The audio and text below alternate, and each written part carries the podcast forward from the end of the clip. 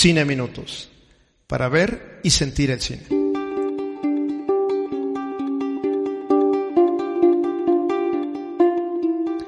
Hola, soy Alex Mouret, arroba Mouret en Twitter, el corazón del podcast de cine 5 y acción, designado por el presidente de nuestro club, Juan Antonio Aguilar, aunque Arturo Estrada diga lo contrario. Un saludo a ambos. ¿Cómo va la cuarentena? ¿Van bien? ¿Todavía no se desesperan? Échenle ganas. ¿O ya aprendieron algún idioma o se han dedicado a ver mil películas? Mejor, síganos escuchando en el podcast de Cine 5 y Acción. Espero que sigan quedándose en casa y que este encierro les sea muy, muy llevadero. Seguramente todos tenemos películas que después de verlas nos han cambiado la vida. Hemos salido impactados ya sea por la belleza de su fotografía o méritos técnicos, por sus efectos especiales impactantes o por las historias que presentan y la forma en que son contadas. También por las magistrales actuaciones. Siempre nos provocan algún sentimiento. Hay algunas que invitan a reflexionar, nos ponen la piel chinita o nos conmueven hasta las lágrimas. Otras nos desternillan de risa. Otras más nos causan miedo, pánico, terror o hasta asco. ¿Les ha pasado? Yo creo que sí. Ese es el propósito del cine, hacernos sentir. Y en Cine Minutos tendremos la oportunidad de conocer algunas de esas películas, haciendo un recorrido a través de la cinematografía mundial que esperemos se encuentre disponible en cartelera o en servicios de streaming y claro, que nos haya impactado. Para comenzar, les quiero platicar de una dupla que realizó un par de colaboraciones en la primera década de este siglo. El primero de ellos es el renombrado director francés Michel Gondry. Sus inicios fueron dirigiendo videos musicales y ha trabajado desde la década de los noventas con artistas de la talla de Björk, a quien le dirigió siete videos.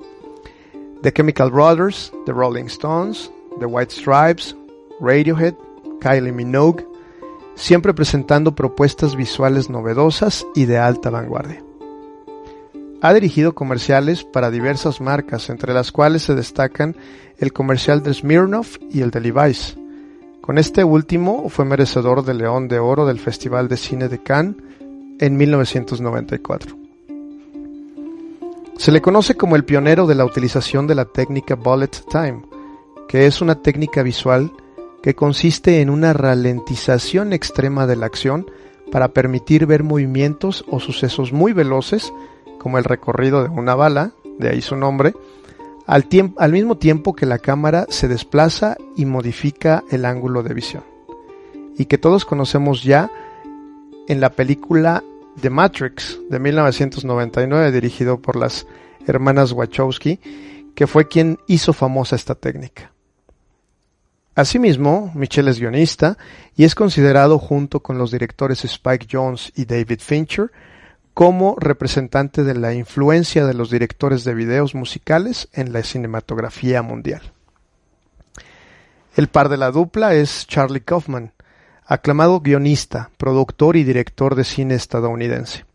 Entre sus trabajos se encuentran Quiere ser John Malkovich, dirigida por Spike Jones en 1999, Human Nature, la primera colaboración con Michel Gondry en 2001, Adaptation o El ladrón de orquídeas como una segunda colaboración con Spike Jones en 2002, Confesiones de una muerte peligrosa, dirigida por George Clooney en el 2002, y también como director en Synecdoche, New York, en 2008, y Anomalisa en 2015. Seguramente han visto alguna de las películas que he mencionado, y sí, entre todas ellas hay un nombre faltante. Un nombre que ha salido de un poema escrito en 1717, llamado Eloísa a Abelardo, del inglés Alexander Pope, que dice así. Qué dichosa es la suerte de la vestal inocente. Al mundo olvida, por el mundo es olvidada. Eterno resplandor de una mente sin recuerdos. Cada plegaria aceptada y cada deseo abandonado. Así es. Me refiero a Eterno Resplandor de una mente sin recuerdos, una película de 2004, la segunda dirigida por Gondry y escrita por Kaufman. Gondry y Pierre Bismuth. Aunque se considera un reparto coral, es protagonizada por Jim Carrey y Kate Winslet en conjunto con unos jovencísimos Kirsten Dunst, Mark Ruffalo, Elijah Wood y además el experimentado Tom Wilkinson. La trama nos lleva los primeros 17 minutos estableciendo los personajes y su entorno. Joel Parrish, un hombre tímido, tendiente a la depresión y nada espontáneo, se despierta el día de San Valentín de 2004 y en vez de ir al trabajo en tren, toma uno con dirección a Montauk, New York, una playa, desde donde se reporta enfermo. Ahí tiene encuentros fortuitos con esa chica de, de cabello color azul en el restaurante donde almuerza, en la estación de trenes, en el tren mismo de regreso, hasta que ella se anima a saludarlo y se presenta. Clementine Krushinsky. Es una chica directa, impulsiva, voluble, llena de mucha energía, lo opuesto a él totalmente. Y después de una conversación incómoda, bastante incómoda, llegan a New York y le ofrece un ride a casa para compensarla por la mala conversación. Una vez en el departamento de ella, le dice, me voy a casar contigo, lo que hace que él salga corriendo de ahí, no sin antes permitir que Clementine le anote su número de teléfono en la mano. Es el comienzo de su relación. ¿O no?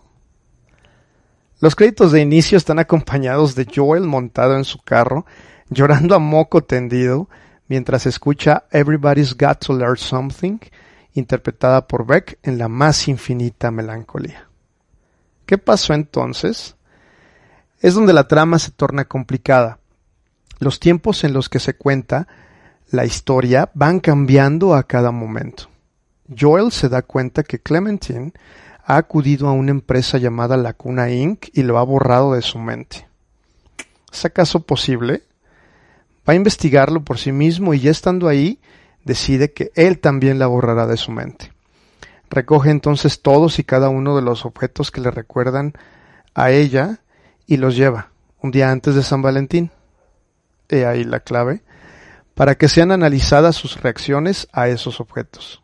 Por la noche, personal de la empresa irá a hacerle el procedimiento a su departamento. Y lo que vemos a continuación son secuencias visuales impresionantes sobre la relación y recuerdos entre Joel y Clementine. Michel Gondry echa mano de sus increíbles habilidades desarrolladas a través de toda su carrera, presentando escenarios que van cambiando constantemente, indicándonos los cambios dentro de los recuerdos de Joel libros que se quedan en blanco, caras deformadas, vallas que desaparecen. La conciencia dentro del sueño es representada con fondos difusos, borrosos, como si estuviera dentro de una bolsa o un frasco. Joel en un momento decide que no desea olvidarla y ese giro toma otro escenario alterno en tiempo y lugar. Es ubicado a través de oscuridades y reflectores. Todos estos escenarios están interconectados a la perfección con tomas que parecen coreografiadas, evidenciando una edición notable, por demás notable. La historia está bellamente escrita, cuenta con frases increíbles que nos forman una verdadera idea de los personajes y sus emociones.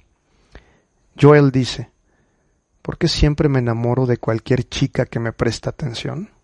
demostrando su soledad hablar constantemente no es necesariamente comunicarse, le dice Joel a Clementine en un momento álgido de su relación. En un punto se pregunta, ¿somos como aquellas pobres parejas de las que sentimos lástima en los restaurantes? ¿Somos los muertos que cenan?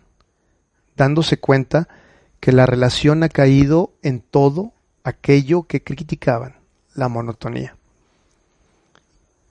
Y si esta vez te quedas, vuelve al menos, intenta una despedida, le dice Clementine como un último intento de rescatar lo que algún día fue.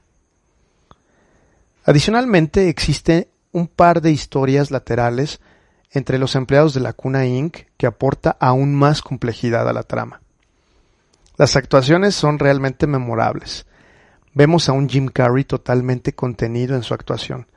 Nada de lo que estábamos acostumbrados a que nos presentara. Aún y cuando venía de hacer Man on the Moon en 1999 con Milus Forman y The Cable Guy en 1996 dirigido por Ben Stiller, en donde encarnó a personajes muy complejos, muy oscuros, muy serios. Hay tres escenas en las que aflora el estilo de Jim. La escena de la catsup, el Joel bebé y cuando intenta abrir los ojos. Chequenla. Ahí ese es el clásico Jim Carrey. En cambio, Kate da una actuación merecedora de una nominación al Oscar, que aunque no ganó, lo ganó Hilary Swank en ese año. Ella nos da una ejecución impecable. De hecho, está considerada como una de las mejores actuaciones de la década. La música original estuvo a cargo de John Bryan, músico canadiense que acompaña majestuosamente las imágenes y diálogos en la historia con un gran ritmo. Es un gran acompañante, un gran aporte. Esa conjunción nos da escenas que no se olvidan gracias al excelente trabajo en el montaje y la fotografía, como la elegida para hacer la imagen del póster, ambos recostados sobre el hielo, mirando las constelaciones, o el momento de la despedida y el final mismo, para poner la piel chinita, de verdad. Es una película que muestra una meditación del amor y del desamor de una manera no lineal y por ello no deja de sorprender. Salta del momento del enamoramiento al hastío de la monotonía y el fin de la relación. ¿Cuántos de nosotros no hemos querido borrar de nuestra memoria a quien hemos llegado a conocer tan bien y tal vez a odiar con el tiempo?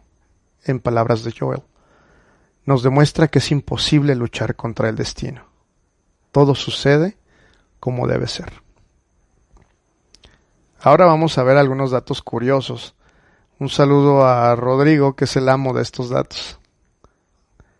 Si bien el guion es original, algunos lo considerarían como adaptado, ya que los nombres de los personajes, así como la temática de la memoria y la máquina para borrar recuerdos, se mencionan en las obras de Boris Vian, La hierba roja y El rompecorazones.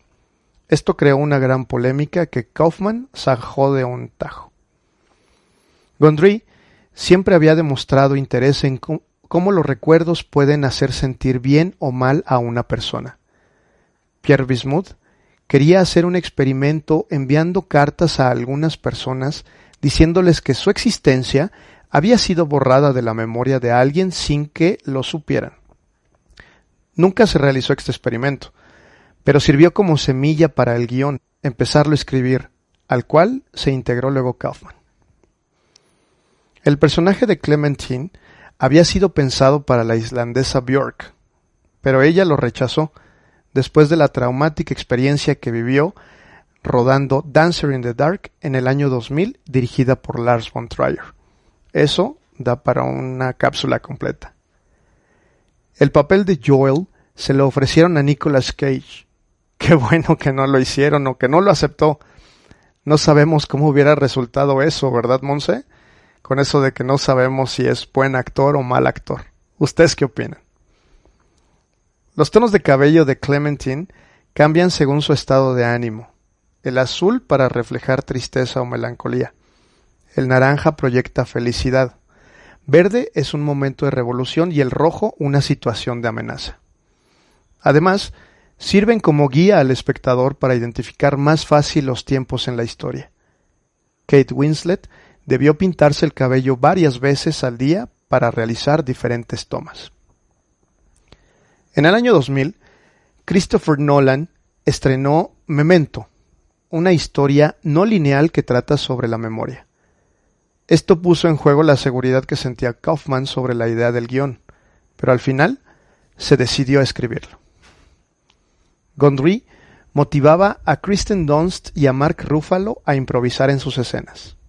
Contrariamente lo hacía con Carrie, a quien le decía, a ver, esto es un drama, contrólate, lo cual frustraba muchísimo al actor. Y a Kate Winslet la apartaba a otra habitación y la dirigía como si la película fuera una comedia y la alentaba a improvisar, De ahí obtuvo la diferencia de personalidades tan marcadas. En el proceso de edición, a Gondry lo abandonó su novia. Dijo que no volvería a ver la película por el dolor que le causaba. La escena en la que Joel mete las cosas de Clementine en bolsas, Michael, Michelle, Michael, Michelle, la vivió en carne propia y ahora sí entendió todo lo que quiso decir en la película. Desde su estreno, Eterno Resplandor de una mente sin recuerdos ha sido aclamada por los críticos alrededor del mundo.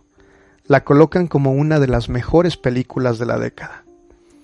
Fue nominada en 97 ocasiones en diferentes categorías, cosechando 34 premios entre los que se encuentran el Oscar guion original, la segunda nominación de Kate Winslet al Oscar como mejor actriz y nominaciones al Globo de Oro en categorías de actuación, guion y película comedia o musical.